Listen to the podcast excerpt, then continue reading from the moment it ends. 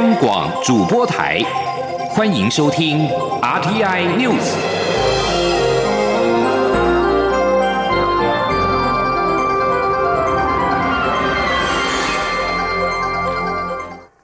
各位好，我是主播王玉伟，欢迎收听这节央广主播台提供给您的 RTI News。今天是二零二零年二月二十七号。新闻首先带您关注新冠肺炎、武汉肺炎 （COVID-19） 的国际疫情。巴西卫生部在二十六号召开记者会，确认巴西出现首例武汉肺炎确诊病例，患者是一名六十一岁的男性，曾经前往意大利。而巴基斯坦卫生部长麦萨在二十六号表示，该国也出现了首起的武汉肺炎病例，而且是两个病例，目前两名患者都处于稳定的状态。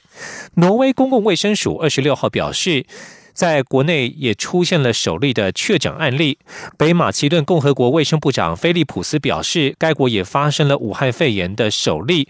患者是一名最近刚从意大利返国的妇女。而在乔治亚，在二十六号也证实出现了首起武汉肺炎病例，是南高加索地区的首例。同时，法国的武汉肺炎确诊病例也增加到第十八起。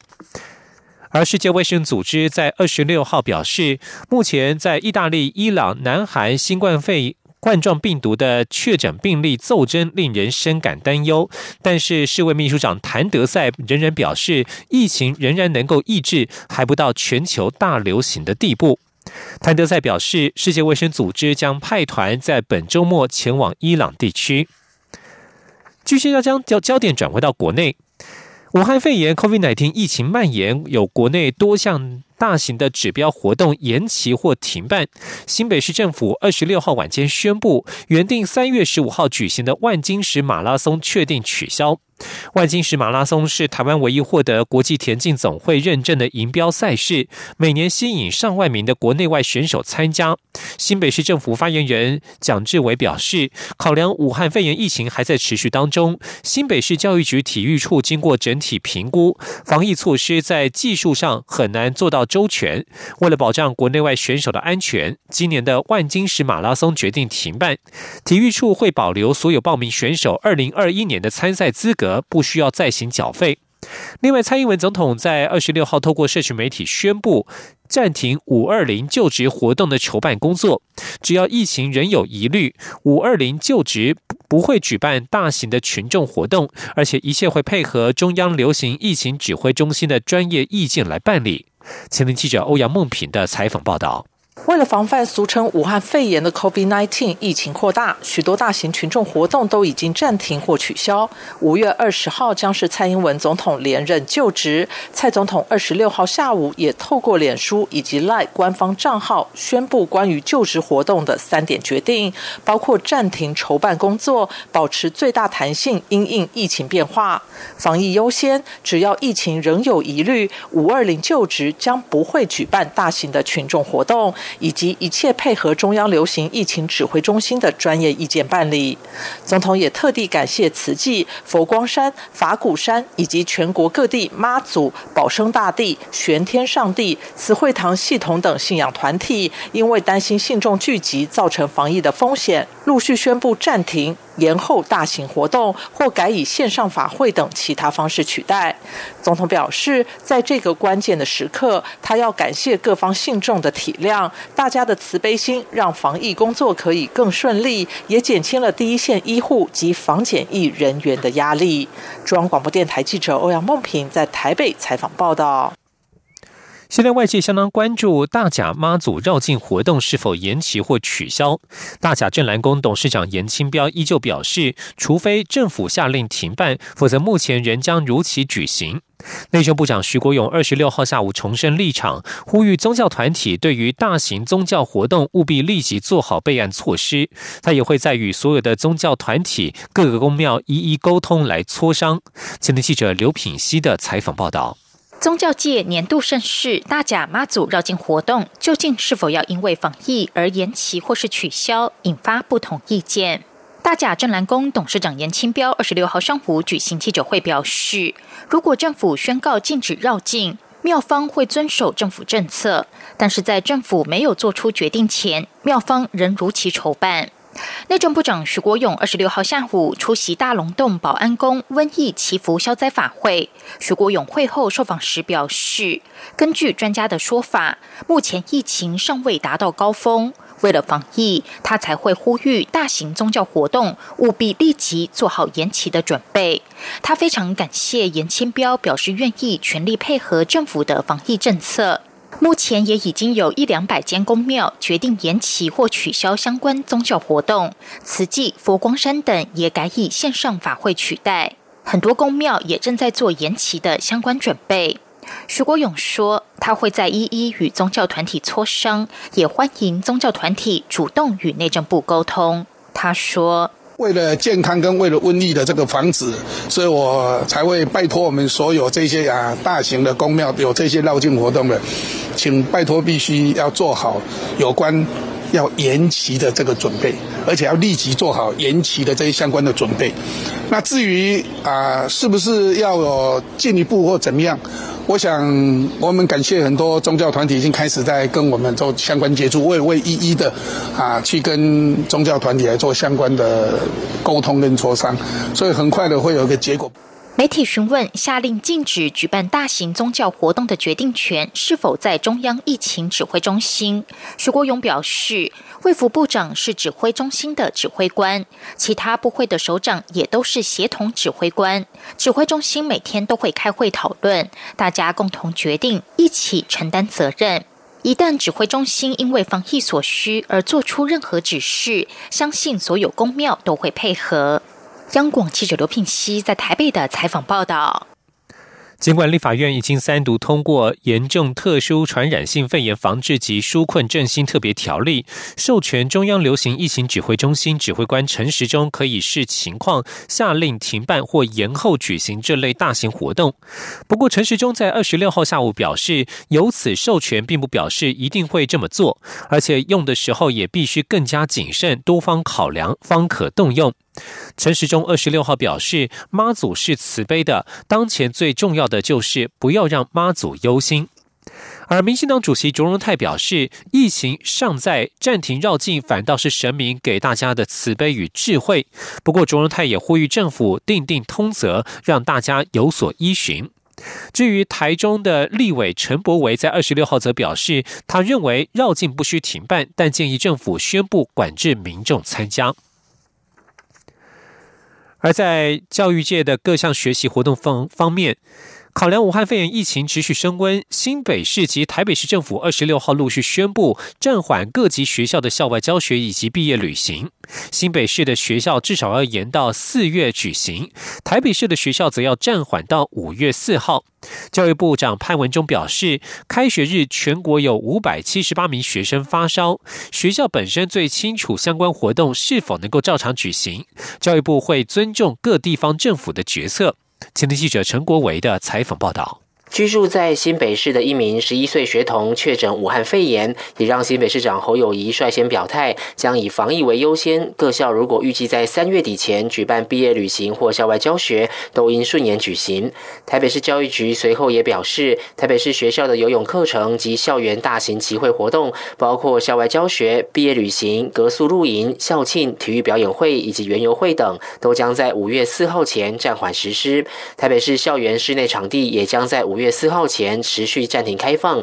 以维护校园师生安全。对此，教育部长潘文忠二十六号在教育部部汇报中表示，各县市政府审慎应应防疫措施，教育部会尊重相关决定。第一线还是学校哦，学校应该最清楚知道。所进行的相关活动的规划，或像毕业旅行等等的这部分呢，呃，也确实不能怠忽。潘文中说，全国有三百多万名学生在开学日回到学校上课，首日有五百七十八名学生发烧，各校都已经妥善安置。教育部所采购的两万五千支额温枪，第二批的一万两千五百支将于三月二号前送达各校，每个月也会持续采购及发放共九万四千公升的酒精。他强调，相关防疫物。资不分公私立学校，都以各校学生数为基准发放。潘文忠也在会中提到，在台商学校就读的学生受到疫情的影响，现在一部分在国内，一部分在中国大陆。对于需要参加国中教育会考的学生，教育部国教署已经和台师大新测中心、台商学校达成共识，无论学生在哪一边考试，都有一套完整规划，会顾及每个学生的考试权益。中央广播电台记者陈国伟台北采访报道。wow. 而在国内疫情方面，目前仍然是以零星的家庭群聚感染为主。中央流行疫情指挥中心二十六号宣布，台湾新增一名确诊案例是。第二十七名案例住院时的外籍看护，累计全台至今已经有三十二例确诊。不过，由于调查时发现这名看护是非法印尼移工，行踪较难掌握，因此指挥中心指挥官陈时中已经表示，不排除公布这名看护的足迹，以免成为防疫漏洞。今天央广记者吴立军的采访报道。中央流行疫情指挥中心指挥官陈时中二十六号宣布，武汉肺炎第二十七名确诊案例，即出现家庭群聚之后，再添一名照顾案二十七的印尼看护确诊个案。不过，该名三十多岁的女性看护为非法的外籍移工，除了曾在二月十一号到十六号按二十七住院期间进行一对一的照顾外，之后她又到另一家医。院照顾另一名患者，为此，卫生单位于按二十七确诊后，随即透过移民署和警政单位协寻按三十二，并于二十四号晚间不到四小时内于医院寻或。当时这名看护仅有轻微喉咙不适，不过卫生单位依旧将其送往医院裁剪、住院隔离，并于二十六号确诊。所幸目前按三十二在医院内。接触的医护人员裁剪后全都是阴性，但卫生单位不敢大意，仍持续针对这名外籍看护与此期间照顾的其他病患、同病房的病人与照顾者框列为为接触者进行裁剪，同时追踪该名看护于二月十六号到二十四号间的院外活动史。陈时中说：“换句话说，在院内的接触者已经都裁剪，哈都。”阴性，但是院外的我们现在还没办法掌握。所以院外我们现在刚刚才开始进行相关的疫调，那也不排除公布他的足迹。好，因为可能有一些我们大概是没有办法很清楚的，所以我们现在正在清查相关的足迹资料。那足迹的资料一出来，我们会对外公布。不过外界担心，按三十二是否也曾接触其他外籍看护，进一步导致其他外籍看护照顾的病患感染，甚至扩大成院内感染。对此，指挥中心表示，这些都在调查范围内，但是由于该名看护都是一对一的单独。不照顾患者，影响应该比较有限。至于公布足迹的方式，如果确定知道按三十二停留的地点，就不会用到细胞警讯。例如，确认按三十二活动仅局限在台北市，指挥中心就会公布活动地图。此外，如果没有发生院内感染，也不会公布按三十二到过的医院名称。中央广播电台记者吴丽君在台。北采访报道。而为了避免发生防疫漏洞，卫福部二十六号晚间宣布，将严格管制医院进出人员，包括限制医院每床陪病人数为一名，以及采取每日固定时段开放探病，并且以每床两人为限。陪病或探病者都必须要登记，并且询问其旅游史、职业史、接触史以及群聚史。另外，疫情指挥中心在二十四号提升韩国旅游疫情禁疫到第三级的警告。今天开始，台湾民众从韩国返台必须居家检疫十四天。交通部观光局二十六号晚间确认，前往韩国的旅游团都已经全部回来。而根据最新的研究，全球避免武汉肺炎快速扩散的检疫措施可能失败。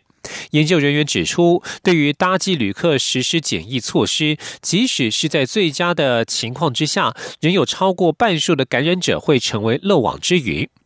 世界卫生组织二十六号表示，中国境外新增病例数已经首度超越中国境内。美国与英国研究人员近期以新型冠状病毒的行为模式和潜伏企业的最新数据当做基础，使用电脑模型来预测检疫效果。研究发现，漏掉许多病例是无可避免的事。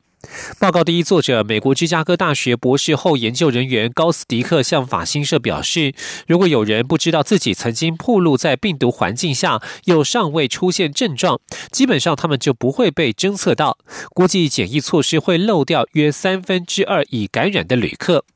高斯迪克强调，会有漏网之鱼，并非人为疏失，而是病毒的行为模式所导致这种情况无法避免。这项研究成果刊登在国际期刊《eLife》上。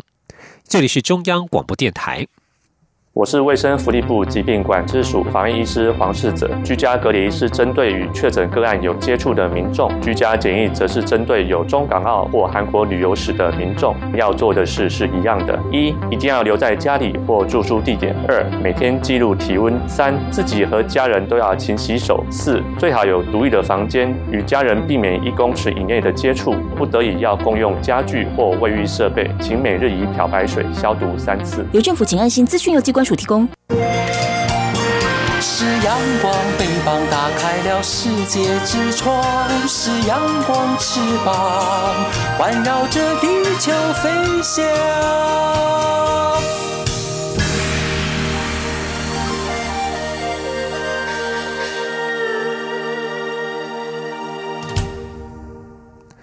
各位好，我是主播王玉伟，欢迎继续收听新闻。立法院二十五号三读通过《严重特殊传染性肺炎防治及纾困振兴特别条例》，行政院预计在今天通过特别预算，并且送入立法院审议。立法院长游锡坤表示，若是特别预算今天能够送进来，预计下周一邀集朝野协商，下周二就请行政院长苏贞昌到立法院进行特别预算报告。今天记者郑玲的采访报道。因应武汉肺炎疫情，立法院二十五号三读通过《严重特殊传染性肺炎防治及纾困振兴特别条例》，行政院会预计二十七号通过六百亿特别预算，并送立法院审议。立法院长游锡坤二十六号接见日本台湾交流协会台北事务所代表全玉泰大使一行人，被问及特别预算审议时程，游锡坤表示，预计三月三号院会邀请行政院长苏贞昌进行特别预算报告。如果是明天啊，行政院院会通过送过来的话，我们在下星期一啊就可以啊来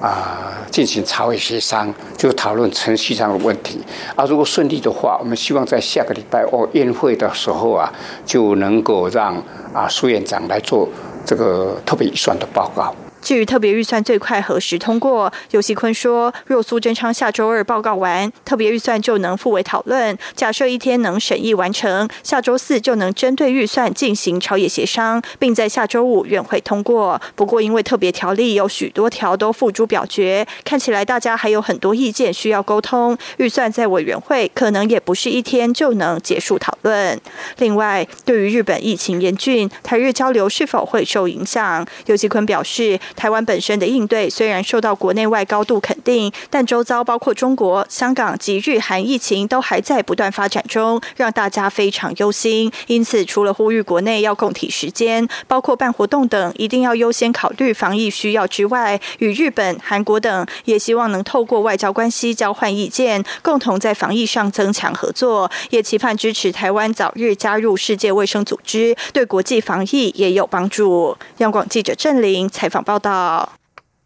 行政院预计在二十七号提出新台币六百亿元规模的特别预算，经费来源由税计剩余三百亿元以及举债三百亿元来支应。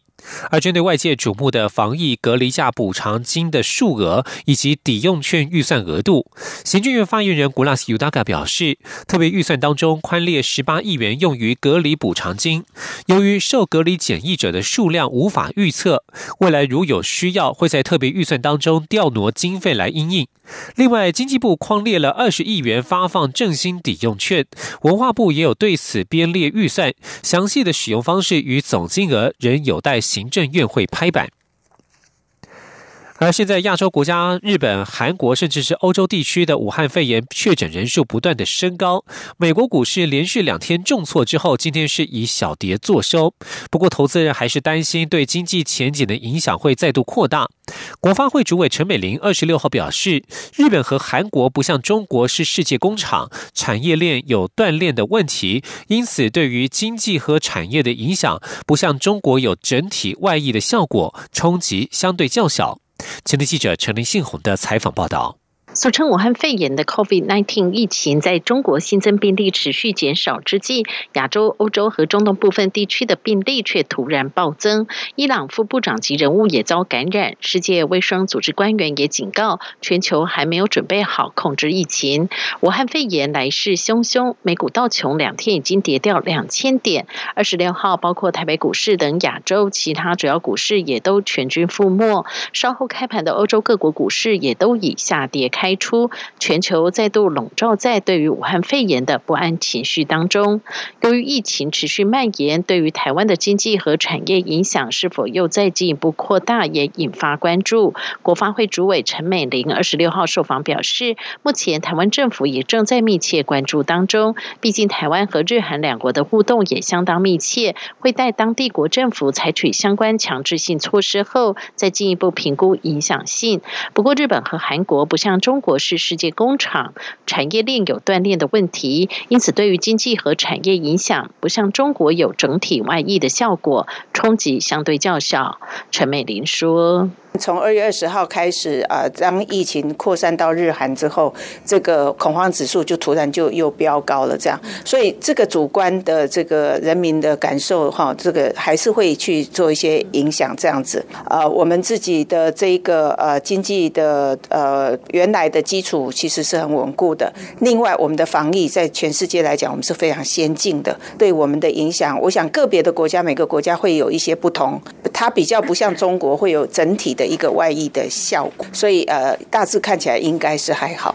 陈美玲也表示，武汉肺炎疫情对于观光、航空和交通的冲击最大，但是危机也是转机。在立法院三读通过上线新台币六百亿的纾困方案后，就是希望能借此让台湾国内的中小企业喘息，并借此时机转型，投入员工教育训练或是产业数位化等，等待疫情结束后就能够立即上线迎接商机。因为根据过去严重急性呼吸道症候群 SARS 的情况。在疫情结束后的下一季，经济成长率从负值立即大幅上升至百分之七的成长。中央广播电台记者陈林信宏报道。意大利宣布对来自中华人民共和国以及台湾的所有入境旅客都采取居家隔离措施。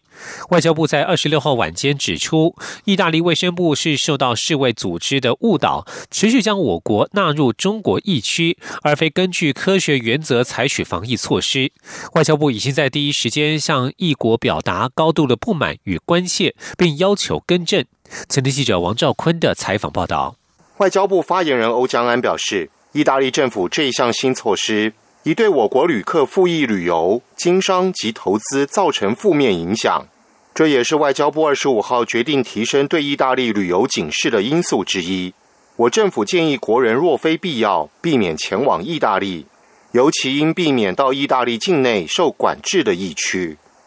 外交部二十五号调升意大利全境旅游警示为橙色。异国境内疫区为红色，并于公告中指出，意大利卫生部应依据世卫组织对中国疫区的定义，而要求入境异国前十四天，来自中国疫区的旅客居家隔离。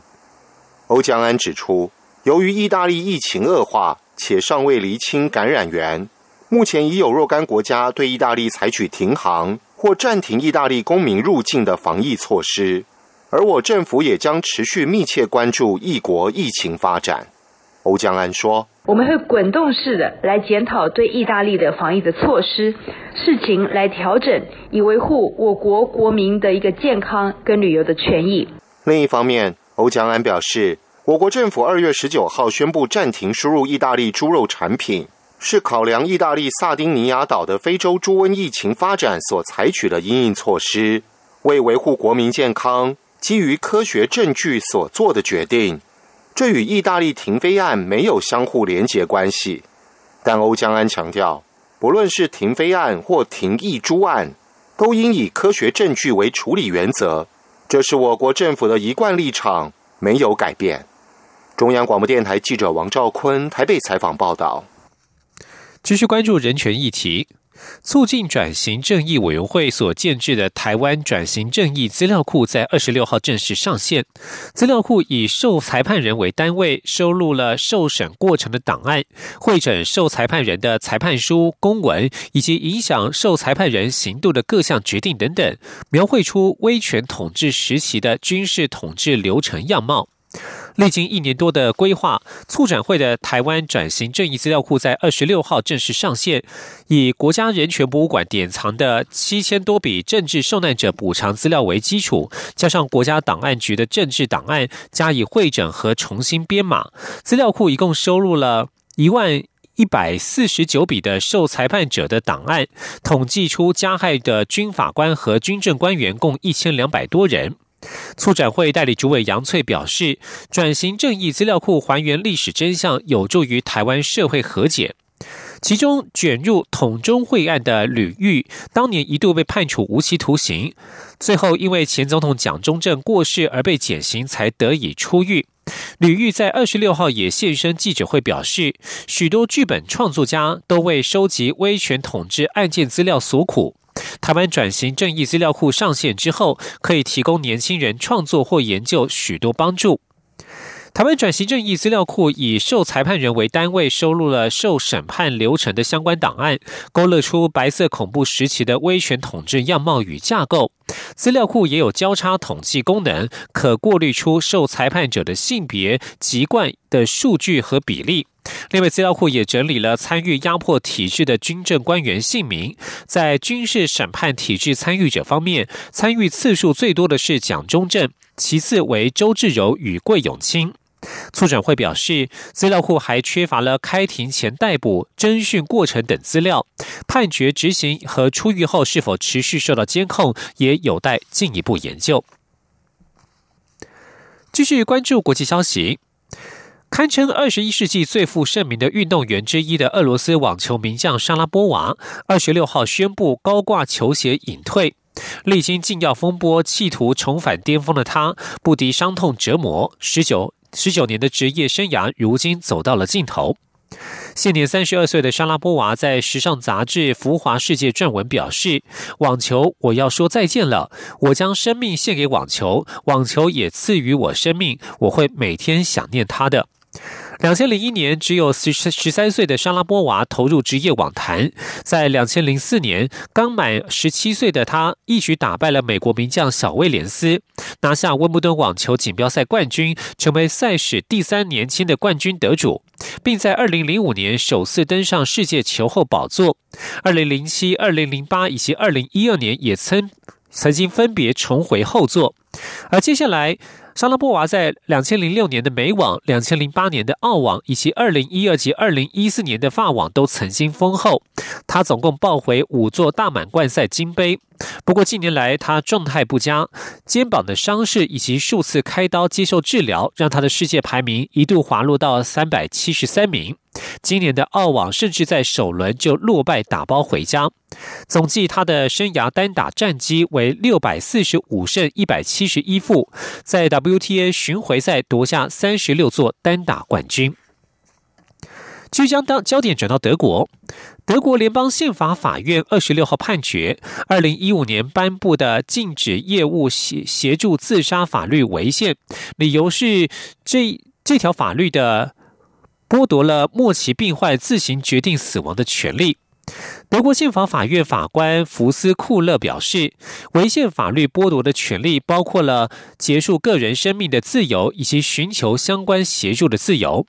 这对于提出违宪案的德国末期病患医师和协助自杀机构，二十六号的判决是一大胜利。他们抱怨现有的法律过度干涉。德国在二零一五年新增刑法第两百一十七条，规定任何人如果提供他人协助自杀的专业服务，不论是否收取酬劳，都会受到惩罚。违反此法的专业人员可能面临罚款以及最长三年的有期徒刑。这项条文主旨在于禁止专门支持想自杀病患的社团，却同时也让医护人员开立终结性命药物会被起诉。而这项条文导致德国病患转而寻求家人或亲友的协助，有些人甚至还从国外自行取得终结性命的药物。